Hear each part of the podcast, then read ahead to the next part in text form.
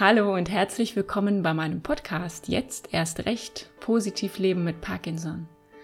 Mein Name ist Katrin Wersing und für alle, die heute vielleicht zum allerersten Mal diesen Podcast hören, schön, dass du den Weg hierher gefunden hast. Diese Folge ist eine ganz besondere, denn ich hatte kürzlich Eckart von Hirschhausen bei mir zu Gast und durfte mit ihm eine Podcast-Folge aufnehmen. Zum Einstieg in das Thema und um alle mitzunehmen, die vielleicht neu hier sind, will ich noch ganz kurz auf das Krankheitsbild Parkinson eingehen. Ich selbst habe die Diagnose 2019 erhalten, im Alter von 40 Jahren, und im Gegensatz zur landläufigen Meinung betrifft Parkinson auch zunehmend Menschen jüngeren Alters. Parkinson ist eine fortschreitende Erkrankung des Gehirns. Nach derzeitigem Wissensstand ist sie unheilbar und es lassen sich mit Medikamenten zwar Symptome behandeln, aber noch nicht die unbekannte Krankheitsursache.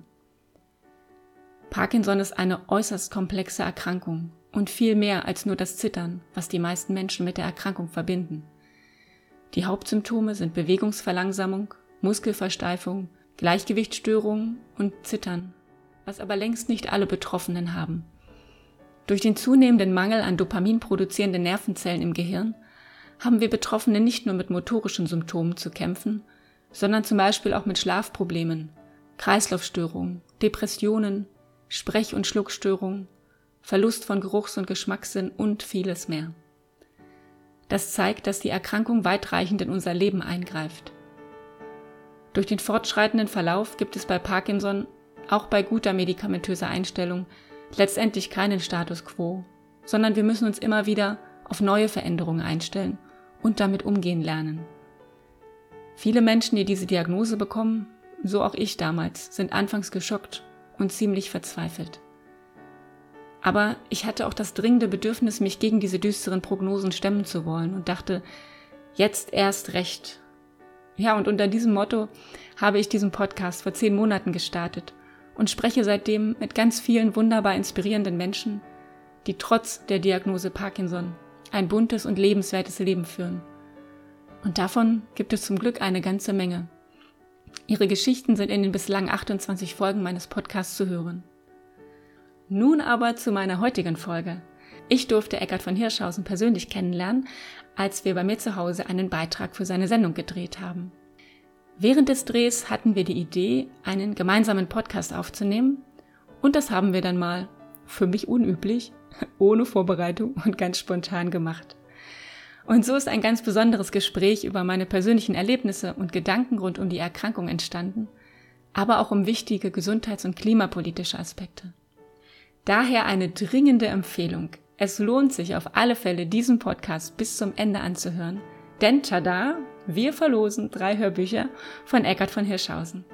Wie du eines davon gewinnen kannst, das verrate ich dir am Ende von dieser Folge. Jetzt aber genug gequatscht, jetzt geht's endlich los. Ich wünsche dir viel Spaß mit dieser Special-Folge.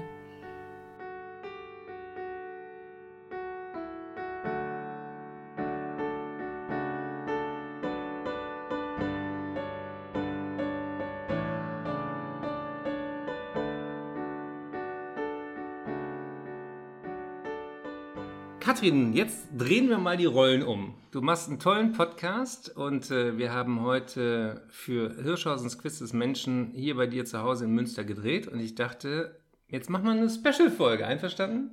Coole Idee. Bin total geflasht.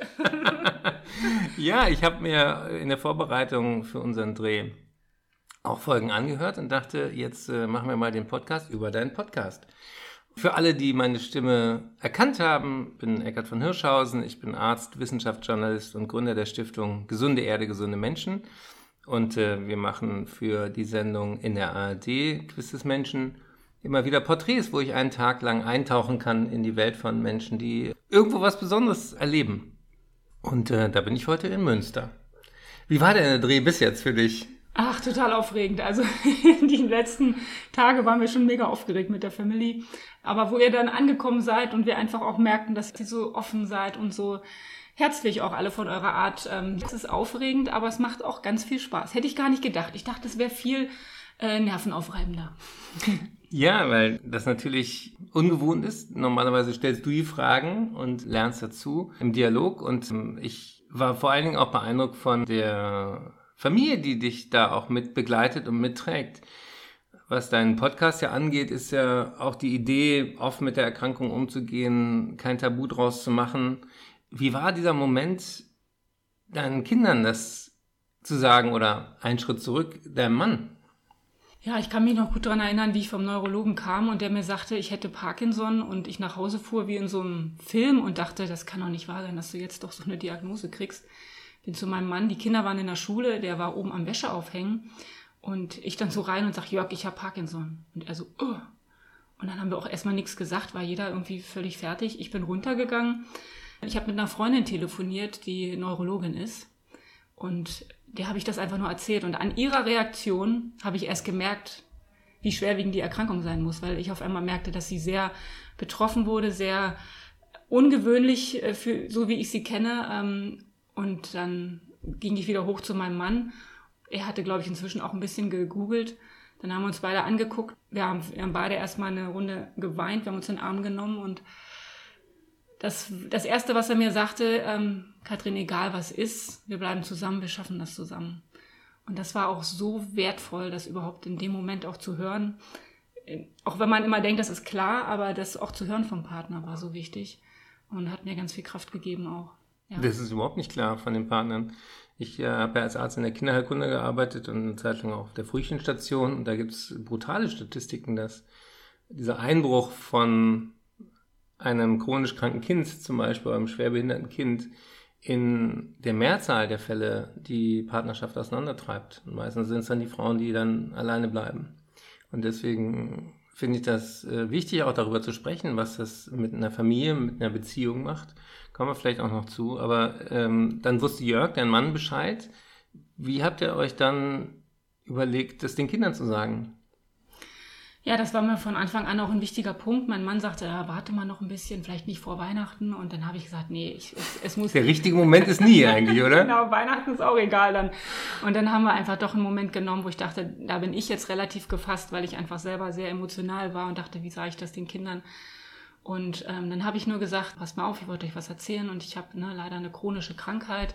Wir hatten schon mal vorher chronische Krankheit schon mal als Thema gehabt in der Familie, einfach, dass wir darüber gesprochen haben, was das ist. Und, mein, und der Große sagte als erstes, Mama, hast du Krebs, musst du sterben.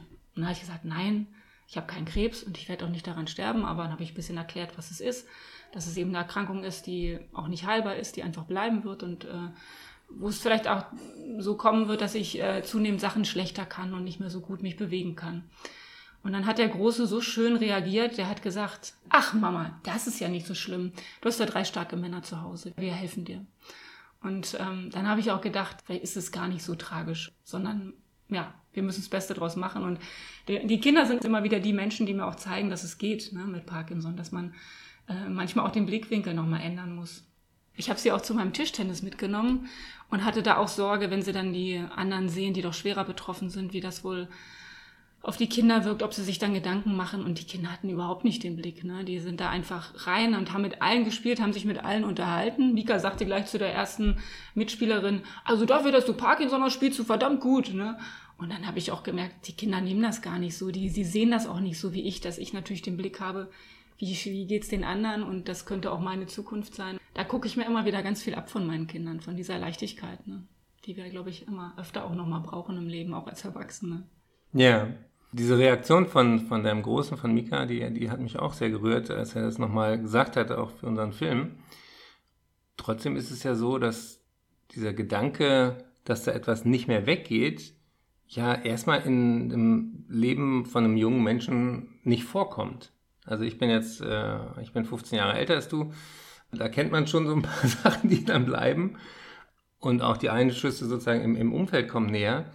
Aber hattest du auch einen Moment das Gefühl, warum ich und warum jetzt in meinem Alter? Das ist doch, das passt doch alles nicht. Das ist doch ein Irrtum. Hast, hast, hast du auch so eine, so eine Wut oder einen Widerstand gehabt? Also diese Frage, warum ich, die hatte ich, wenn überhaupt, dann nur ganz kurz. Ich habe gleich gedacht, ich glaube, ich habe es, weil ich es tragen kann. Ich arbeite ja selber so lange mit Familien, die rheumakranke Kinder haben. Ich habe immer gedacht, wenn meine Kinder so schwer krank wären, das könnte ich viel schwerer aushalten. Oder wenn mein Mann so schwer betroffen wäre, habe ich gedacht, ich schaffe das schon. Hat mir immer nur Sorgen gemacht, wie kommt meine Familie damit zurecht. Aber ich sehe ja, dass die das eigentlich ganz gut schaffen. Es ist natürlich so, dass man in den jungen Jahren jetzt auch das Gefühl, in jungen Jahren, gut, ich bin 42, ja. Ähm, Parkinson-mäßig bin ich natürlich schon mit immer die Jüngste überall. Ich weiß gar nicht, ob das Alter es so ausmacht. Ich glaube, so eine Krankheit gibt einem ja auch immer die Chance, nochmal mit seinem Leben aufzuräumen, ne? nochmal zu gucken, was tut's wirklich und was brauche ich und wie viel Blödsinn brauche ich in meinem Leben eigentlich auch nicht. Ne? Und das äh, ist auch immer die Chance, die man da drin so sehen kann. Gib mir mal ein Beispiel für Blödsinn, weil mein Leben ist auch voller Blödsinn, wenn ich, wenn ich genau überlege. Ach, ich habe immer so, so, einen Hang zum Perfektionismus. Es muss immer alles super organisiert. Ich, es ist auch sehr ordentlich hier bei dir, das muss man mal sagen. Aber du weißt nicht, wie viele Tage wir aufgeräumt haben. es war noch nie so ordentlich bei uns, glaube ich. also gerade mit meinem Podcast, dass ich mich das überhaupt getraut habe zu machen, wo ich eigentlich gar keine Ahnung hatte, wie Podcast geht. Ich hatte keine Ahnung, wie man Interviews führt. Ich habe das einfach angefangen, weil es ist gar nicht wichtig zu wissen, wie es geht, aber es ist wichtig, den Anfang zu machen und nicht erst äh, tausend Sachen im Vorfeld sich anzugucken. Und das war mal was, wo ich dachte, ich starte da so unperfekt. Ich fange da einfach mal an und das ergibt sich im Laufe der Zeit. Und so ist das auch. Und die ganzen Geschichten, die ich schon kennengelernt habe, die großartigen Menschen, die es einfach da draußen gibt, die ihr Leben trotz Parkinson ähm, fantastisch leben und was die so rausziehen an Essenzen, das äh, fasziniert mich immer wieder. Ja, du wolltest mir noch einen Blödsinn nennen, den du, auf den du verzichtet hast. Ja, dieses also Zeug, was man der, anhäuft oder oder Perfektionismus so ein bisschen. Sozusagen die Haltung. Die Haltung und manchmal auch sich von Dingen oder Menschen ein bisschen zu lösen, wo man denkt, da musst du dich jetzt nicht auch noch reinhängen, sondern wirklich auf das zu konzentrieren, was wichtig ist. Und ich fand dann immer, der Fokus hat sich noch mal mehr verschoben, so Richtung Familie, Richtung Freunde. Also nicht so sehr zu denken, das muss ich jetzt alles noch schaffen, sondern nee, wen will ich heute vielleicht noch treffen? Ne? Und mit wem wollte ich noch mal telefonieren? Wen habe ich schon lange nicht mehr gesprochen? Dass ich mir dafür einfach mehr Zeit nehme. Aber ich finde immer, das ist so wichtig, sich umeinander zu kümmern. Und das geht manchmal so verloren in unseren Tagen, wo es immer um Selbstoptimierung und so geht. Aber dieses Füreinander Dasein und deswegen ist mir die Selbsthilfe auch so wichtig. Das ist mir noch mal wichtiger geworden, ja. Der Satz, über den ich noch weiter nachdenken will mit dir, den du gerade gesagt hast, ist, warum ich oder warum nicht ich? Und du hast gesagt, vielleicht weil ich das tragen kann. Und es gibt im Schamanismus eine Idee, die habe ich ausgebuddelt, als ich mein Buch über Wunder geschrieben habe, Wunder wirken Wunder. Die, äh, da nennt sich das Broken Healer. Das heißt, die Leute, die selber mal eine Erkrankung hatten oder durchmachen, auch sind besser auch im Counseling, im Beraten von anderen, weil die sagen, einen Knacks haben, eine kleine Wunde, an der sie selber mal gelernt haben, die Seite zu wechseln. Und von Leonard Cohen gibt es diesen Satz, there's a crack in everything, that's where the light comes in. Also äh, wir haben so eine perfekte Schale, wie, wie, du auch von dir gesagt hast. Und erst wenn wir einen Knacks haben, erst wenn wir sagen, einen kleinen Bruch in unserer geradlinigen Biografie haben, dann kommt Licht in uns rein. Kannst du was mit diesem Bild anfangen? Kann ich total was anfangen. Ähm, ich glaube auch, dass, dass ein Leben manchmal erst eine richtige Tiefe gewinnt durch Krisen, ne, die wir erleben. Und so eine Krankheit ist ja eine Krise. Aber dass es eben auch immer eine Chance ist, ja, sein Leben neu auszurichten. Und was ich wirklich viel besser kann, ist jetzt den Moment zu genießen und auch wirklich das, ne, dass, dass wir beide jetzt sitzen, das ist ja auch irgendwie, hätte ich mir auch vor ein paar Wochen noch nicht träumen lassen, ne? Und, und einfach das wahrzunehmen, weil es ist ja wirklich so, dass das, was jetzt ist, das ist ja das, was wir haben ne? und was wir auch genießen können und verbringen können miteinander an Zeit. Genau. Jetzt habe ich den Faden verloren. Nee, wir sind voll drin. Wenn man im Jetzt ist, da kann man ja nicht wahnsinnig viel voraus und zurückdenken. Aber äh, was mich auch fasziniert hat, ist, du hast seit über 13 Jahren andere Menschen begleitet in genau solchen Situationen nämlich ähm, als Sozialarbeiterin. Was machst du da? Und die Frage, die, die mich antreibt, auch im Zusammenhang mit dem, was wir gerade gesagt haben, ist, könntest du dir vorstellen, dass du jetzt eine bessere Sozialarbeit, eine bessere Beratung machst als früher? Also ich glaube, ich hatte schon immer ein ganz gutes Einfühlungsvermögen für Menschen. Also ich finde, die Selbsthilfe ist auch so wertvoll. Ich arbeite mit Familien, die rheumakranke Kinder haben, denen, die zur Beratung kommen, die Unterstützung brauchen. Wir haben da ganz vielfältige Projekte in dem Bundesverband Kinderräumer e.V., wo ich arbeite, wo wir wirklich Familien unterstützen können auch. Aber es hat natürlich nochmal eine andere Ebene jetzt ähm, mit der Erkrankung. Ich bin auch beruflich offen damit umgegangen. Ich habe das auch viel erzählt im Vorstand im Verein, aber auch bei meinen regionalen Treffpunktleitern, die ich auch mitbegleite und betreue. Den habe ich es auch überall erzählt. Ich habe gesagt, jetzt kann ich euch einfach noch mal ein bisschen besser verstehen, wo ich selber in der Situation bin. Und ihr habt mir alle gezeigt, wie man trotz schwerer Diagnose das Leben positiv leben kann. Und da habe ich auch so tolle Rückmeldungen bekommen und so viel Herzenswärme. Wir haben einfach auch ein sehr wertschätzendes Miteinander in dem Verein und das macht auch unsere Arbeit aus. Und das ist auch das, was ich persönlich immer mitnehme. Ich finde, wenn man bei einer Sache, die man macht, wenn man bei der mit dem Herzen dabei ist, dann springt das über. Ich glaube, dass man das immer spürt, wenn man wirklich irgendwo eine Herzenssache hat. Ich habe mal auch eine Woche lang in auf einer Demenz-WG mitgearbeitet, auch weil ich im direkten Umfeld auch mit Demenz zu tun habe. Und dachte ich, ja, stell dich auch mal dieser Angst. Wie ist denn das? Weil ich mich sehr viel darüber definiere, was ich alles weiß und was, was sozusagen im, in meinem Hirn passiert. Und dann ist ja immer die, die größte Angst, genau das zu verlieren. Also, äh, dass es auseinandergeht. Und du hast auch vorhin gesagt, als, als ich fragte, was sind so die düsteren Momente, äh, mit denen du dich auch plagst, wie jeder, äh, wahrscheinlich mit dieser Diagnose, sagtest du, dieses depressiv oder dement werden, dieses Persönlichkeitsverändernde auch an Parkinson, das, das macht dir eigentlich Angst. Kannst du das besser noch beschreiben? Ja, das ist eigentlich genauso, wie du das gesagt hast. Ich bin auch jemand, der sich sehr über, über den Verstand, über Wissen, über Kenntnisse definiert. Ne? Und all dieses zu verlieren, so nach und nach in, in seiner eigenen Welt zu leben. Und ich finde Demenz, so wie ich es auch kenne aus dem Bekanntenkreis, ist für den Betroffenen sicherlich auch eine schlimme Sache, wo man da immer, glaube ich, von außen gar nicht nachfühlen kann, wie, wie die Menschen sich wirklich fühlen, wie es denen wirklich geht. Aber es ist vor allem auch schrecklich für die Angehörigen. Und das finde ich, glaube ich, bei kaum einer Krankheit so schlimm wie bei Demenz, äh, weil die Menschen sich so verändern und dann auch die Angehörigen das Gefühl haben, es ist gar nicht mehr der Mensch, den ich kenne. Und das, diese Vorstellung fände ich total schlimm auch, ne, für meine Familie. Aber das ist ja auch so ein Punkt, wo man sich auch ein Stück weit von lösen muss und diese Ängste nicht zu sehr, ähm, denen nicht zu sehr Raum geben darf. Wir wissen ja alle nicht, was morgen kommt, ne? Und von, von Michael J. Fox in seiner Biografie hat er auch geschrieben, wenn wir uns um eine Sache sorgen und sie trifft ein, dann haben wir sie zweimal durchlebt. Wenn wir uns um eine Sache sorgen, sie trifft nicht ein, haben wir völlig umsonst gelitten. Und in beiden Fällen ist völlig Banane, sich Sorgen zu machen. Ne? Also Hören wir doch auf damit.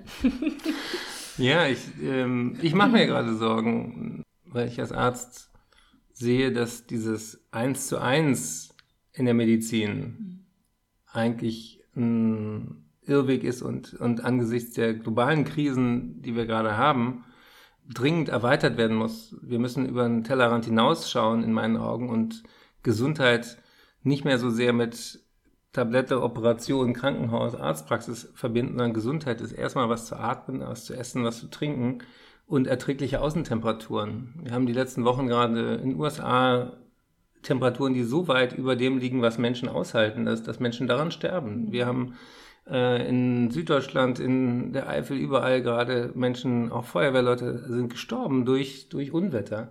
Und das ist eine Dimension, die, die mich sehr beschäftigt. Ich habe mein Buch geschrieben, Mensch Erde, wir könnten es so schön haben und wir zerstören gerade das, was wir lieben. Und warum ich das auch in diesem Parkinson-Podcast mit dir gerne erwähne, ist, es ist ja bis heute nicht klar, was genau Parkinson auslöst. Aber dass es einen Bezug gibt zu der Art und Weise, wie wir sagen, Gifte ständig in uns aufnehmen, sei es im Darm, sei es durch die Atemluft, sei es ähm, durch andere Wege, die, die wird garantiert eine Rolle spielen. Und das ist immer bei diesen toxikologischen, bei diesen Giftdingen so, es ist extrem schwer, sozusagen Ursache-Wirkung genau hinzukriegen, weil das sind Prozesse, die eben nicht, es fällt dir was auf den Kopf, du gibst um, die sind nicht so banal, sondern die, äh, da summiert sich etwas über Jahre, Jahrzehnte, da kommen noch genetische und andere Faktoren mit dazu.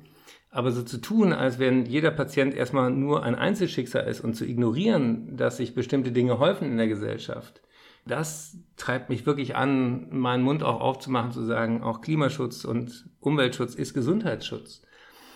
Hast du eine Idee, wo Parkinson herkommt? Oder was ist da deine eigene Erklärung, wie das auch vielleicht mit der Umwelt zusammenhängt? Hm, also es gibt ja schon die Theorie äh, inzwischen, dass Parkinson im Darm beginnt. Das finde ich durchaus auch nachvollziehbar von allem, was man so liest. Ich habe einfach mich in dem Zuge auch viel mit der Darmgesundheit beschäftigt und fand ich, das war wie so eine neue Welt, die sich auftat. Also wirklich herauszufinden, dass ja ein Großteil unseres Immunsystems im Darm sitzt ne? und dass wir da natürlich ganz viele Möglichkeiten haben, das auch zu steuern und zu beeinflussen. Und ich habe meine Ernährung auch echt umgestellt und habe gemerkt, dass ich Parkinson-technisch habe ich nicht so viel Veränderung gemerkt, aber mein, meine Allergien, die ich hatte, die sind weg. Ich habe keine Neurodermitis mehr, was ich vorher hatte. Ich hatte ziemlich stark Heuschnupfen. Das ist viel weniger geworden, einfach nur durch Ernährung. Und da habe ich gedacht, oh, das ist so schade, dass man sonst irgendwo hingeht, man kriegt ein Kortisonspray. Spray, genau. Genau, und es wäre doch so einfach, äh, ne, an seiner Ernährung was zu drehen. Ne? Was, was, was konkret hast du verändert? Weniger ähm, Fleisch, weniger tierische Produkte? Also ich war bei einer Heilpraktikerin, habe so eine Darmanalyse gemacht und dann geschaut, wer, was habe ich dafür. Mhm. Ähm, Darmbakterien und dann haben wir das sukzessive so ergänzt, dass es günstig ist. Und dann habe ich mit glutenfreier Ernährung angefangen. Ist schon schwer. Zuckerfrei ist noch schwerer. Ich mache das auch nicht jeden Tag und nicht immer. Ich glaube, so absolut darf man das auch nicht sehen, aber ich versuche mich da schon mehr dran zu halten. Bin jetzt auch mit Intervallfasten angefangen. Also ich merke, das gibt mir auch nochmal so einen Schub nach vorne, einfach an, an Energie, weil der Körper nicht immer so beschwert ist. Ja, das ist auch wieder so ein Punkt, wo ich denke, da kann man selber was tun und sich da selber schlau mitmachen und zu gucken, auch was man isst. Es gibt so viel Blödsinn der im Supermarkt steht, ne? Also die ganzen Kinderprodukte zum Beispiel, äh, was alles für, für Kinder ist, ne? Also angeblich, also wenn man guckt, was drin steht. Zucker, Fett. Katastrophe, ja. Ja. Und wirklich, wir, wir sehen es an, an, an den Zahlen, wie, wie, wie uns das allen als Gesellschaft sozusagen nicht gut tut und uns teuer zu stehen kommt. Und diese Produktionsmaschinerie dahinter, die sehen wir auch nie. Also in den USA zum Beispiel kenne ich die Zahlen aus der Recherche für mein Buch, werden neun von zehn Tonnen Weizen nicht von Menschen gegessen, obwohl wir ja alle selber kauen können, sondern es wird an Wiederkäuer gegeben oder es wird so ein billiger Süßstoff, nämlich so Mais und Weizen werden angebaut, um sie zu verfüttern, um Fleisch draus zu machen. Da denke ich immer, wie, wie können wir Menschen mehr klar machen, dass, dass wir sagen, immer uns getrennt erleben vom Rest der Welt. Und du hattest es vorhin auch gesagt, wir, Gesundheit war immer Selbstoptimierung und heute denke ich, Gesundheit ist viel stärker darauf zu gucken, wie geht's auch den Menschen um mich herum, aber auch Beispiel beim Impfen, ja, du bist geschützt, wenn die Menschen um dich herum geschützt sind. Mhm. Du lebst sicherer, wenn du nicht neben einem Kohlekraftwerk wohnst, ja. Quecksilber kommen, fünf Tonnen Quecksilber kommen durch die Kohleverstromung jedes Jahr in Deutschland in die Luft. Das bleibt ja irgendwo. Irgendwer atmet das ein, irgendwo landet es wieder auf Pflanzen, irgendwann landet es auch wieder in unseren Körpern. Das ist ein Nervengift, ja. Früher, als ich im Krankenhaus noch äh, mit Quecksilberthermometer als Pflegepraktikant unterwegs war, wenn eins runterfiel, da war Alarm, ja. Das waren Milligramm. Und dann lassen wir es gleichzeitig zu, dass ähm, Stromversorgung immer noch mit Kohle läuft hier, ein paar hundert Kilometer weiter oder noch nicht mal hundert. Also diese Zusammenhänge, die spielten in meiner Ausbildung überhaupt keine Rolle.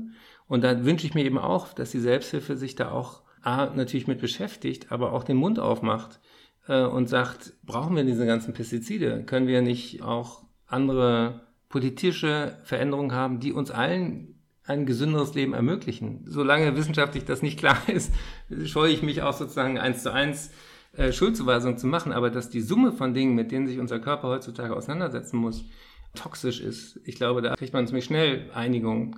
Ein Beispiel ist auch der Feinstaub. Du hast gesagt, man kriegt dann so ein Cortisonspray als Allergiker, aber Allergien nehmen unglaublich zu. Das hat ganz viel damit zu tun, dass so eine Mischung ist, auch auf dem Land. Ja, man denkt immer, Landluft ist gesund. Nee, das, was da an Gülle dann hochsteigt, ja. ist auch sekundärer Feinstaub, ist Ammoniak und, und Dreck und äh, alles Mögliche mischt sich da. Und in unserem Körper kommt das ja auch alles zusammen. Dieser Wunsch sozusagen, sich selber mal zu optimieren, egal wie es allen drumherum geht, der, dieser Blick, ist er in der Selbsthilfe schon angekommen? Diskutiert ihr auch solche Themen oder ist das erstmal wirklich auf der psychologischen, menschlichen Ebene wichtig? Es gibt eine großartige Initiative, die aus den USA kommt, die nennt sich PD Avengers, wo wirklich Leute Namen haben in der Parkinson-Szene, so Initiativen gestartet haben, wie wir müssen Parkinson bekannter machen, wir müssen bekannter machen, dass es einfach eine zunehmende Erkrankung ist. Es gibt Prognosen, dass man sagt, in den nächsten 20 Jahren wird sich die Erkrankung äh, verdoppeln, die Erkrankungszahl, und es wird bald jeder 15. Äh, in seinem Leben mal Parkinson bekommen. Und das ist schon eine Zahl, die ziemlich hoch ist. Und das ist eben so zunehmend, sagen die eben auch aufgrund dieser ganzen Umwelteinflüsse, dass man das schon sehr, sehr deutlich sieht, im Gegensatz zu noch vor 20 Jahren, wo es doch deutlich weniger Betroffene gab, ähm, die da jetzt schon versuchen, wirklich im politischen Bereich äh, Einfluss zu gewinnen, die äh, die Leute aufrufen, mit Parkinson auch was zu schreiben an, an ihre Politiker vor Ort. Ähm, das ist eben eine Initiative, die aber jetzt wirklich auch so Richtung Deutschland und Richtung der ganzen Welt überschwappt. Äh, Finde ich sehr spannend, ähm, da so ein bisschen mit reinzugucken. Und manchmal denke ich, eigentlich wissen wir doch alle, was richtig ist, ne? eigentlich schon. Und ich frage mich mal auch manchmal, warum es, warum es nicht möglich ist, ne? Gucken wir nach vorne, gucken wir auf das Positive. Das ist ja auch die Grundhaltung in deinem Podcast, den ich sehr schätze. Und deswegen würde ich sagen, weil wir jetzt gleich noch Tischtennis spielen wollen. Richtig. Ähm, da haben wir schon ziemlich viele spannende Themen jetzt äh, streifen können. Ich würde anbieten, dass unter allen Hörerinnen und Hörern, die diesen Umweltaspekt auch spannend finden und die dir was schreiben, wo ihnen was aufgefallen ist dazu, was sie darüber wissen und wo sie glauben, wo Engagement sinnvoll wäre und mit wem man sich vielleicht da noch zusammentun kann, verlose ich dreimal mein neues Buch, Mensch Erde, wir könnten es so schön haben. Klasse. Und äh, nämlich oft fühlt man sich so hilflos und machtlos als Einzelner. Und dann hat man vielleicht auch eine Erkrankung und es überfordert einen alles. Ich finde, wenn sich so viele Menschen immer wieder ohnmächtig fühlen, dann kann das nicht stimmen, weil irgendwo muss die Macht ja sein.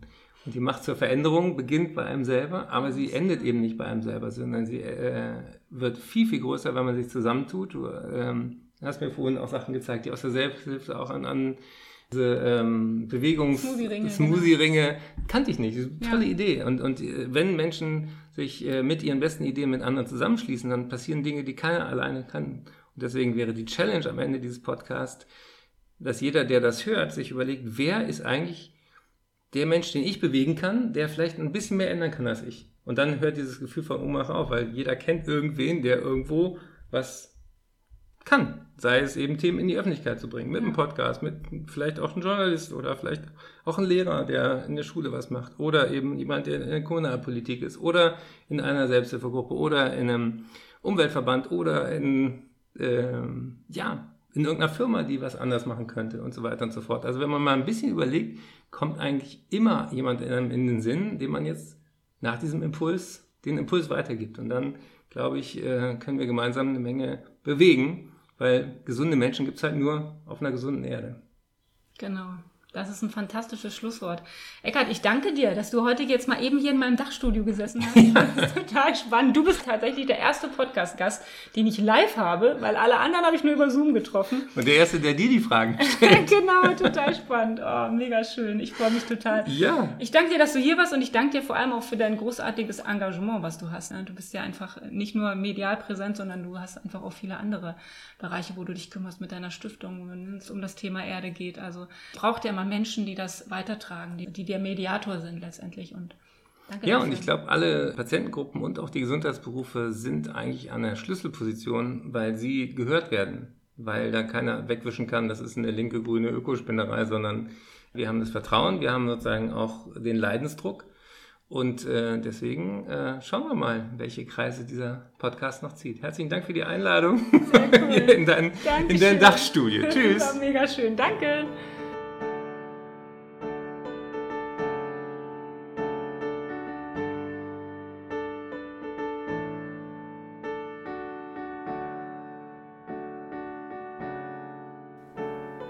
Ja, das intensive Gespräch mit Eckart von Hirschhausen hat mich noch länger beschäftigt.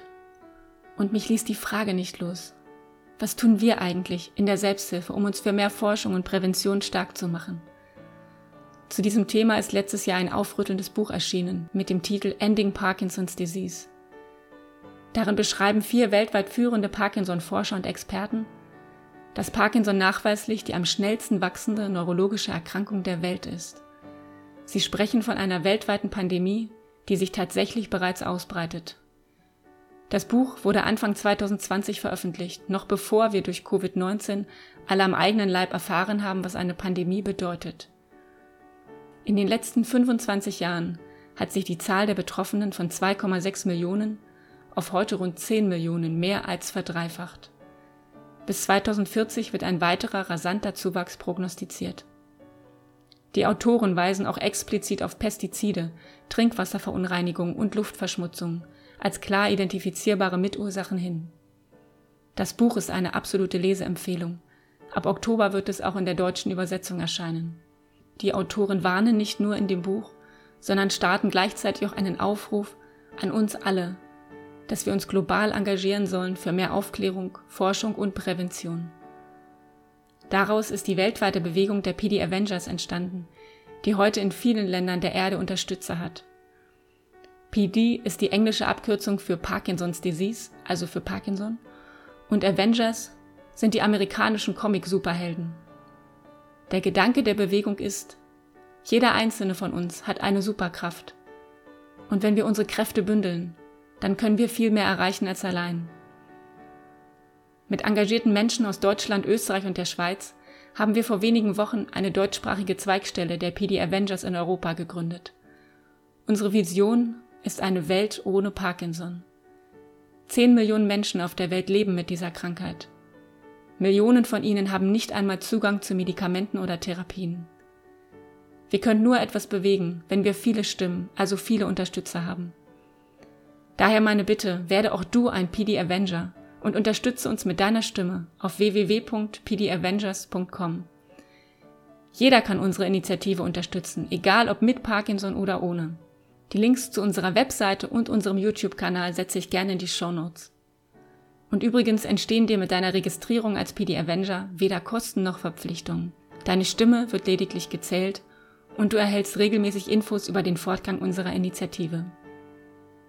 Ja, und damit schließt sich auch der Kreis zu dem besonderen Engagement von Eckhard von Hirschhausen und seiner Stiftung Gesunde Erde, gesunde Menschen. Denn nur, wenn wir uns nachhaltig um unseren Planeten und um unsere Gesundheit kümmern, können wir unsere Lebensgrundlage für kommende Generationen erhalten und verhindern, dass immer mehr Menschen an Krankheiten wie Parkinson erkranken. Und wir alle haben doch viel zu oft, so wie Eckhard von Hirschhausen sagt, das Gefühl, ohnmächtig zu sein – Dabei ist es doch jeder einzelne von uns, der einen Anfang und einen Unterschied machen kann. Und daher kommen wir jetzt zur angekündigten Challenge von Eckart von Hirschhausen. Welche Idee hast du denn, egal wie groß oder klein sie ist? Aber eine Idee, wie du das Thema gesunde Erde, gesunde Menschen in deinem ganz konkreten Umfeld aufgreifen kannst. Dann schreib mir gerne eine E-Mail. Ich werde deine Antwort weiterleiten. Und wie versprochen gibt es drei Hörbücher von Eckart von Hirschhausen, die wir verlosen. Also nichts wie los. Ich freue mich auf ganz viele Ideen und Nachrichten. Bis dahin, pass gut auf dich auf und bleib positiv.